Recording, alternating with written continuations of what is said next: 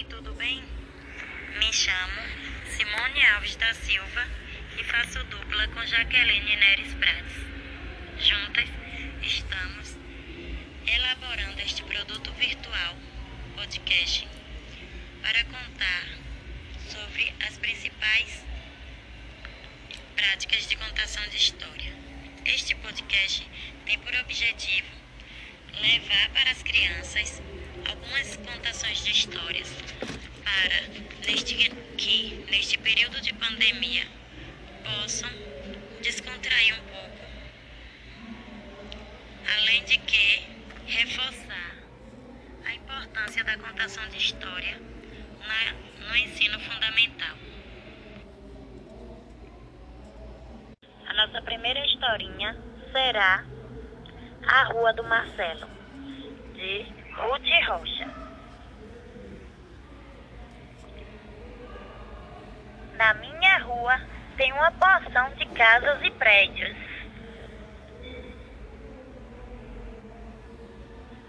Tem casas que servem para morar. Os prédios servem para morar, chama-se prédios de apartamentos. Na minha opinião, esses prédios deveriam se chamar empilhamentos, porque são uma porção de casas empilhadas, uma em cima das outras.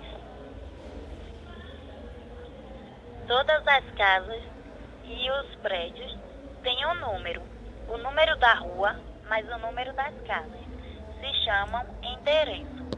O endereço é importante para as pessoas encontrarem a gente e também para a gente receber cartas, jornais e até uma pizza de vez em quando. Tem ruas que são calçadas e tem ruas que são de terra. Quase todas as ruas calçadas são asfaltadas. São poucas ruas que são de pedras. Minha rua é asfaltada até a esquina da avenida. Depois ela é de terra. Nesse pedaço tem um campinho de futebol. Aqui na minha rua tinha uma casa grande, onde não morava ninguém. Agora demoliram a casa e estão construindo um prédio. O prédio que eu e meus amigos me mostrou como se faz uma parede. As calçadas da minha rua são umas diferentes das outras. A da casa da Terezinha é de pedrinhas brancas e pretas. A da frente do apartamento do Alvinho é feita de uns quadrados cheio de quadrinhos.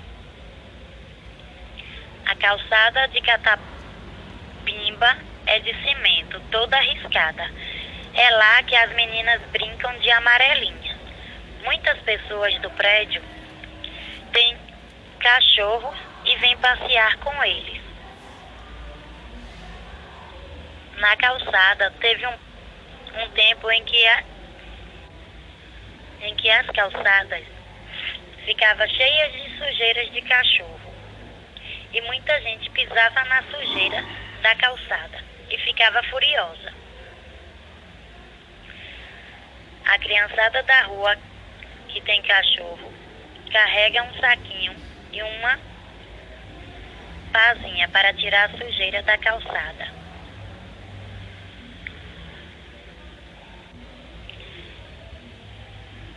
Nós avisamos a todas as pessoas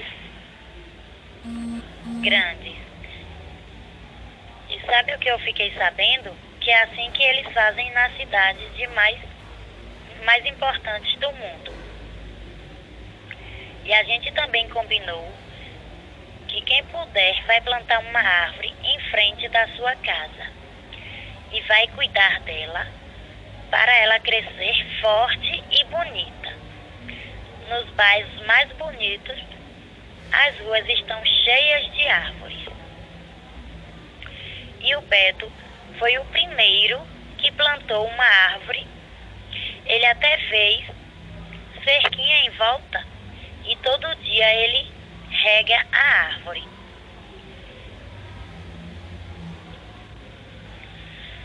Na minha rua tem casas térreas que são casas baixinhas, como as da Terezinha, e tem casas altas, como a do Catapimba, que tem escada dentro e chama sobrado. E tem a casa do Zeca, que fica em cima da padaria. E tem o prédio onde mora o Alvinho, que é bem alto. E até tem elevador. Tem casas que ficam bem juntas das calçadas e outras ficam bem lá no fundo. E tem jardim na frente, como a casa da Terezinha. E tem umas que tem um espaço grande nos fundos que se chama quintal, como a casa do Catapimba. As luzes da minha rua ficam nos postes altos, ligados por muitos fios. Os fios estão sempre cheios de fiapos, que são restos de papagaio. Você sabe o que é papagaio? Tem gente que chama os papagaios de quadrados de pipas. E teve um amigo meu que chamava de pandorga. E não se deve empinar papagaios onde tem fios, pois é perigoso. Na minha rua também passa o lixeiro, que leva o lixo, o carteiro, que traz as cartas, e o fruteiro, que vende frutas. Mas os homens que entregam água na casa do alemão não se chamam agueiros, como eu acho que devia.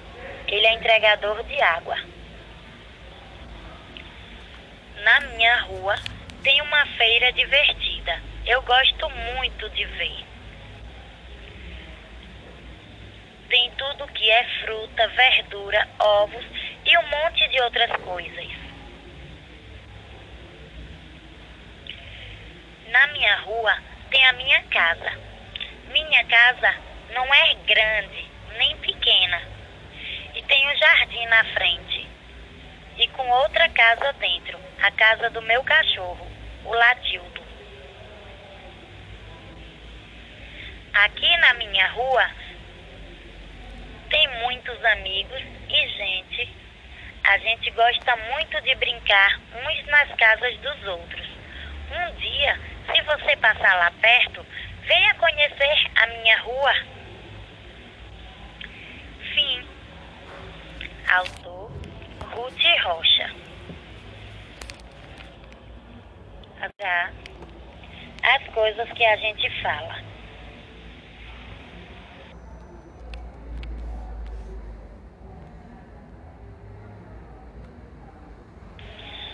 As coisas que a gente fala saem da boca da gente e vão voando, voando, correndo sempre para frente entrando pelos ouvidos de quem estiver presente. Quando a pessoa presente é pessoa distraída, não presta muita atenção. Então, as palavras entram e saem pelo outro lado, sem fazer complicação. Mas, às vezes, as palavras vão entrando nas cabeças, vão dando voltas e voltas, fazendo reviravoltas e vão dando piruetas quando saem pela boca, saem to todas enfeitadas, engraçadas, diferentes, com palavras penduradas. Mas depende das pessoas que repetem as palavras. Algumas enfeitam pouco, algumas enfeitam muito, algumas enfeitam tanto que as palavras que engraçadas nem parecem as palavras que entraram pelo outro lado. E depois que elas se espalham, por mais que a gente procure, por mais que a gente recolha, sempre fica uma palavra voando como uma folha, caindo pelos quintais, pousando pelos telhados, entrando pelas janelas, penduradas nos beirais. Por isso, quando falamos, temos que tomar cuidado, que as coisas que a gente fala vão voando, voando e ficam por todo lado. E até mesmo modificam o que era o nosso recado. Eu vou contar para vocês o que foi que aconteceu no dia em que a Gabriela quebrou o vaso da mãe dela e acusou o filisteu. Neste dia, por acaso, a dona Felicidade encontrou seu lindo vaso, reduzindo a quantidade de caquinhos e pedaços de grande variedade. Quem foi que quebrou meu vaso? Meu vaso de ouro e laque, que eu conquistei no concurso, no concurso de crochê.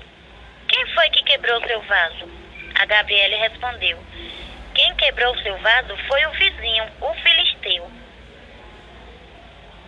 Pronto, lá vão as palavras. Vão voando, vão voando, entrando pelos ouvidos de quem estiver passando. Então, entraram pelo ouvido de Dona Felicidade. O filisteu, que bandido, que irresponsabilidade. As palavras continuam. E a voar pela cidade, vão entrando nos ouvidos de gente de toda a idade. E aquilo que era mentira até parece verdade. Seu Golias, que é vizinho de Dona Felicidade e que é pai do seu filisteu, ao ouvir que o filho seu cometeu barbaridade, fica danado da vida. Inventa logo um castigo sem tamanho, sem medida. Não tem mais festa, não tem mais Coca-Cola, não tem TV, não tem jogo de bola. Trote nos telefones, nem mais pensar. Skate, mal que shakes vão acabar. Filisteu, que já sabia do que tinha acontecido, ficou muito chateado. Ficou muito aborrecido e correu logo para o lado e para a casa de Gabriela. Que papelão você fez? Me deixou em maus estados com essa mentira louca, correndo por todo lado. Você tem que dar um jeito. Recolha essa mentirada que me deixa atrapalhado. Gabriela era levada, mas sabia compreender as coisas que a gente pode e as coisas que não pode fazer. E a confusão que ela armou saiu para resolver. Gabriela foi andando e as mentiras que ela achava nas sacolas ia guardando, mas cada vez mais mentiras o vento ia carregando. Gabriela encheu sacolas, bolsas, de fechos de mala, mala, malinha, maleta.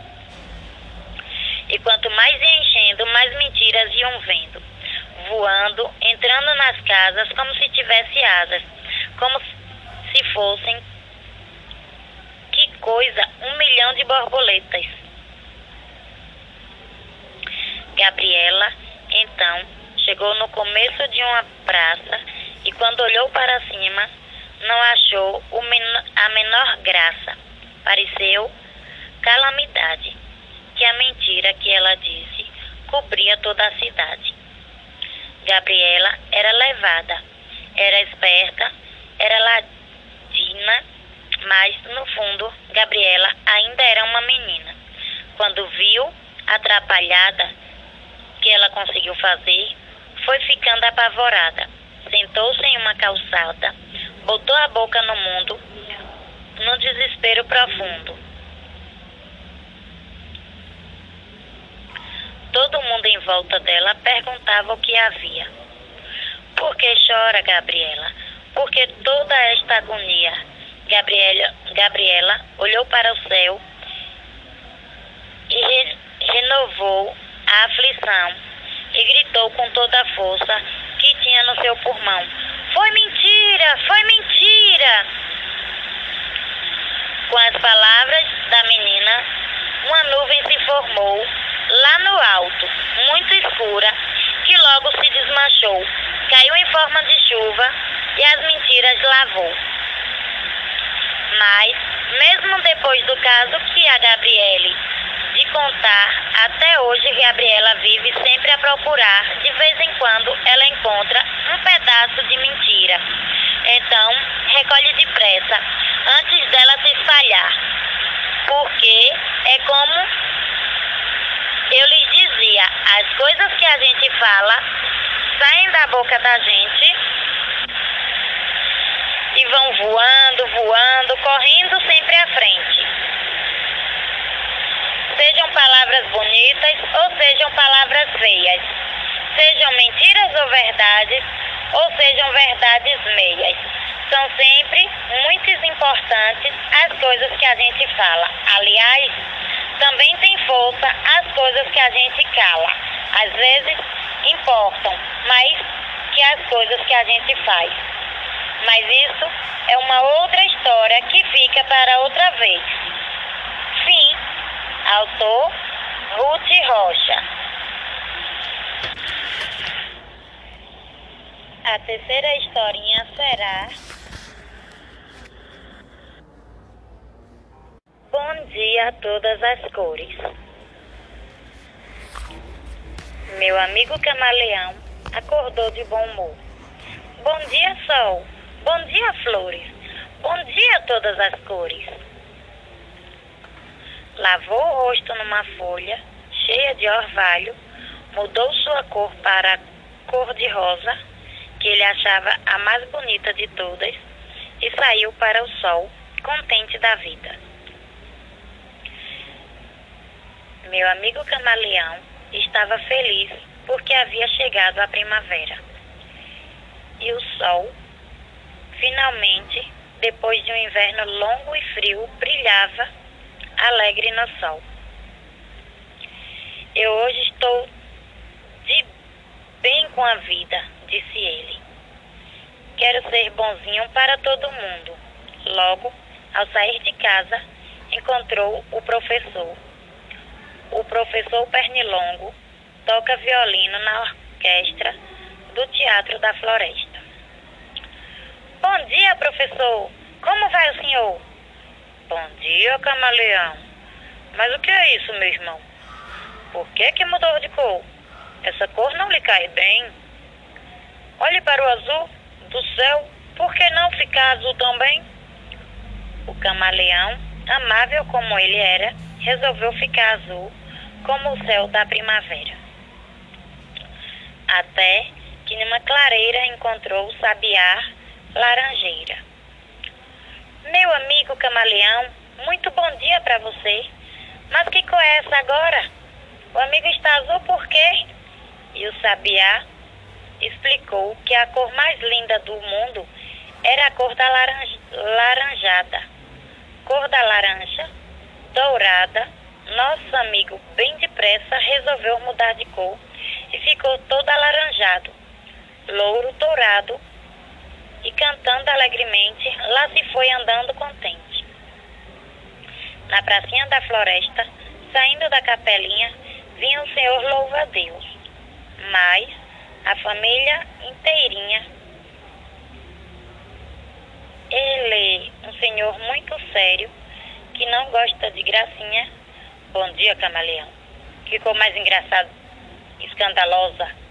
Parece até fantasia para o baile do carnaval. Você deveria arranjar uma cor mais natural. Veja o verde da folhagem. Veja o verde da, capim, da campina. Você deveria fazer o que a natureza ensina. E claro, nosso amigo resolveu mudar de cor e ficou bem verdinho e foi pelo seu caminho. Vocês agora já sabem como era o camaleão. Bastava alguém falasse e mudava de opinião. Ficava roxo, amarelo, ficava cor de pavão, ficava de toda cor. Não sabia dizer não. Por isso que naquele dia, cada vez que se encontrava com alguns de seus amigos e que o amigo estranhava a cor com que ele estava, adivinha o que fazia o nosso camaleão? Pois é, ele logo mudava.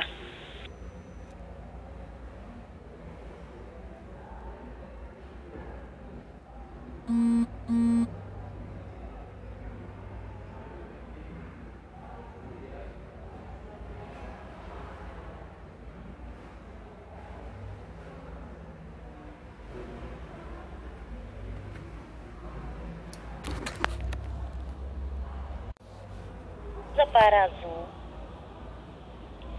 de azul para laranjado, de laranja para verde, de verde para encarnado, mudou de preto para branco, de branco virou roxinho, de roxo para amarelo e até para cor de vinho. Quando o sol começou a se pôr no horizonte, Camaleão resolveu voltar para casa. Estava cansado do longo passeio e mais cansado ainda de tanto mudar de cor. Entrou em sua casinha, deitou para descansar e ficou lá a pensar. Por mais que a gente se esforce, não pode agradar a todos. Alguns gostam de farofa, outros preferem farelo. Uns querem comer maçã, outros preferem marmelo. Tem quem goste de sapato, tem quem goste de chinelo. E se não fossem os gostos, o que seria do amarelo? Por isso, no outro dia, Camaleão levantou-se bem cedinho. Bom dia, sol. Bom dia, flores. Bom dia, todas as cores. Lavou o rosto numa folha cheia de orvalho, mudou para sua cor de rosa, que ele achava mais bonita de todas, e saiu para o, e saiu para o sol contente da vida. Logo que saiu, Camaleão encontrou o Sapo Cururu, que é cantor de sucesso na rádio Jovem Floresta. Bom dia, meu caro sapo. Que dia mais lindo, não? Muito bom dia, meu amigo camaleão. Mas que cor mais engraçada. Antiga, tão desbotada. Por que é que você não usa uma cor mais avançada? O camaleão sorriu e disse para seu amigo: Eu uso cores que eu gosto. E com isso faço bem. Eu gosto de bons conselhos, mas faço o que me convém. Quem não agrada a si mesmo não pode agradar a ninguém. E assim continuou. O que acabei de contar. Se gostaram, muito bem. Se não gostaram, azar. Fim. Autor Ruth Rocha. A nossa quarta e última historinha será O Menino que Aprendeu a Ver. autora Ruth Rocha. João vivia espantado. Que mundo mais engraçado! Quantas coisas que há no mundo! Há coisas que a gente entende e coisas que a gente não entende.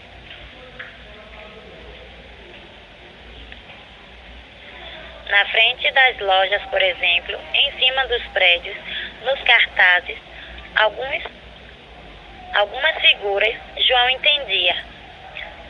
Flores, cigarros, meninas. Mas havia outros sinais que João não sabia o que seria. Em cada rua, na esquina, uma placa pequenina. João quis saber. O que é aquela placa, mãe? Todas as esquinas têm. É o nome das ruas, filho. João olhava, olhava e via uma porção de desenhos que parecia para ele eram assim. Simples.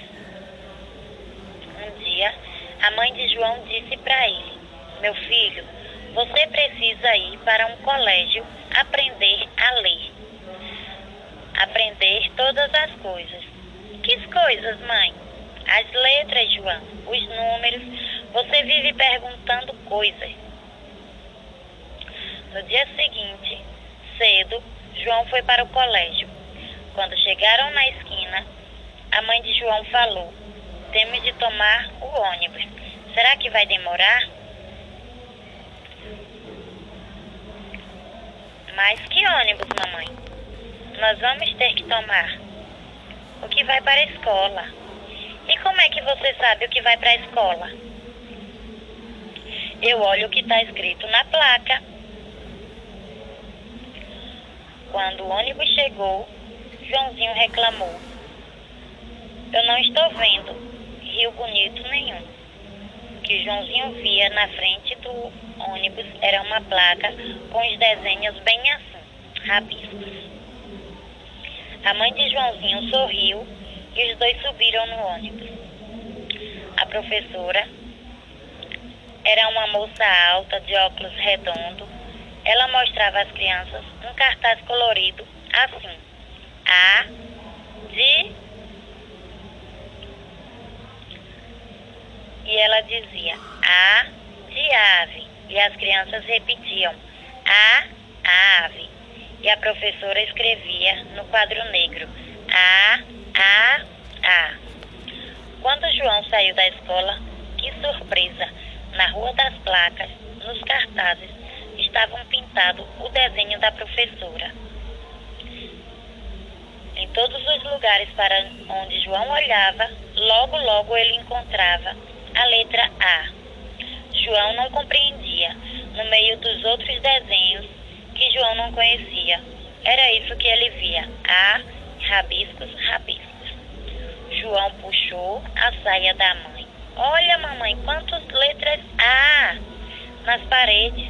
A mãe do João achou graça.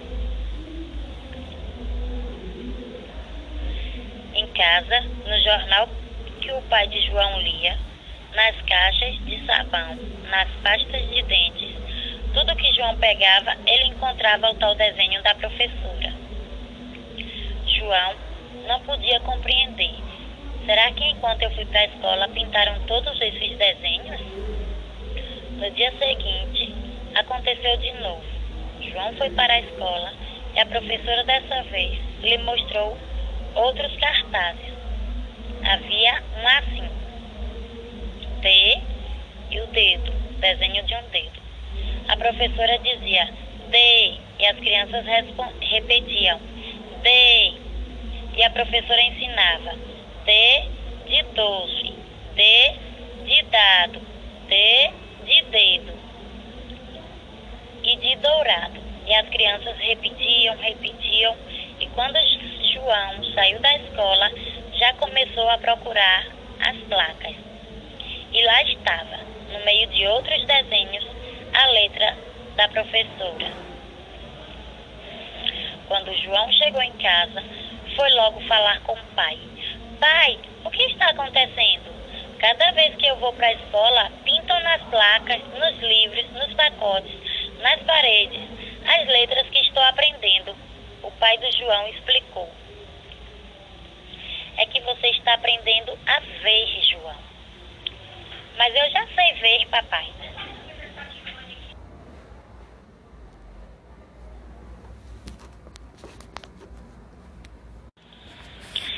Desde que eu era pequenininho. Meu filho, você agora está aprendendo a ver o que você está aprendendo a ler, entendeu? Joãozinho coçou a cabeça, na, não entendia nada. E, os, e o milagre continuava acontecendo. Cada letra que João ia aprendendo ia logo aparecendo em tudo que era lugar. João saía da escola e se punha a procurar. E assim, João viu surgir nas placas e nos pacotes, nos ônibus, nos postes, tudo que ele aprendia. Até que chegou um dia em que João olhou a placa da rua onde ele morava e lá estava Rua do Sol. Reunindo aquelas letras, formou-se o um nome que João já conhecia, Rua do Sol. E de repente, João compreendeu. Gente, eu já sei ler. No dia seguinte, cedo, João foi para o colégio. Quando chegou nas esquinas, a mãe de João falou: Preciso prestar atenção, que é para não perder o ônibus.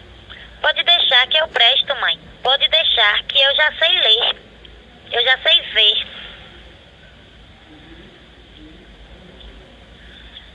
E assim, João aprendeu a ver as letras e aprendeu a ler. Fim.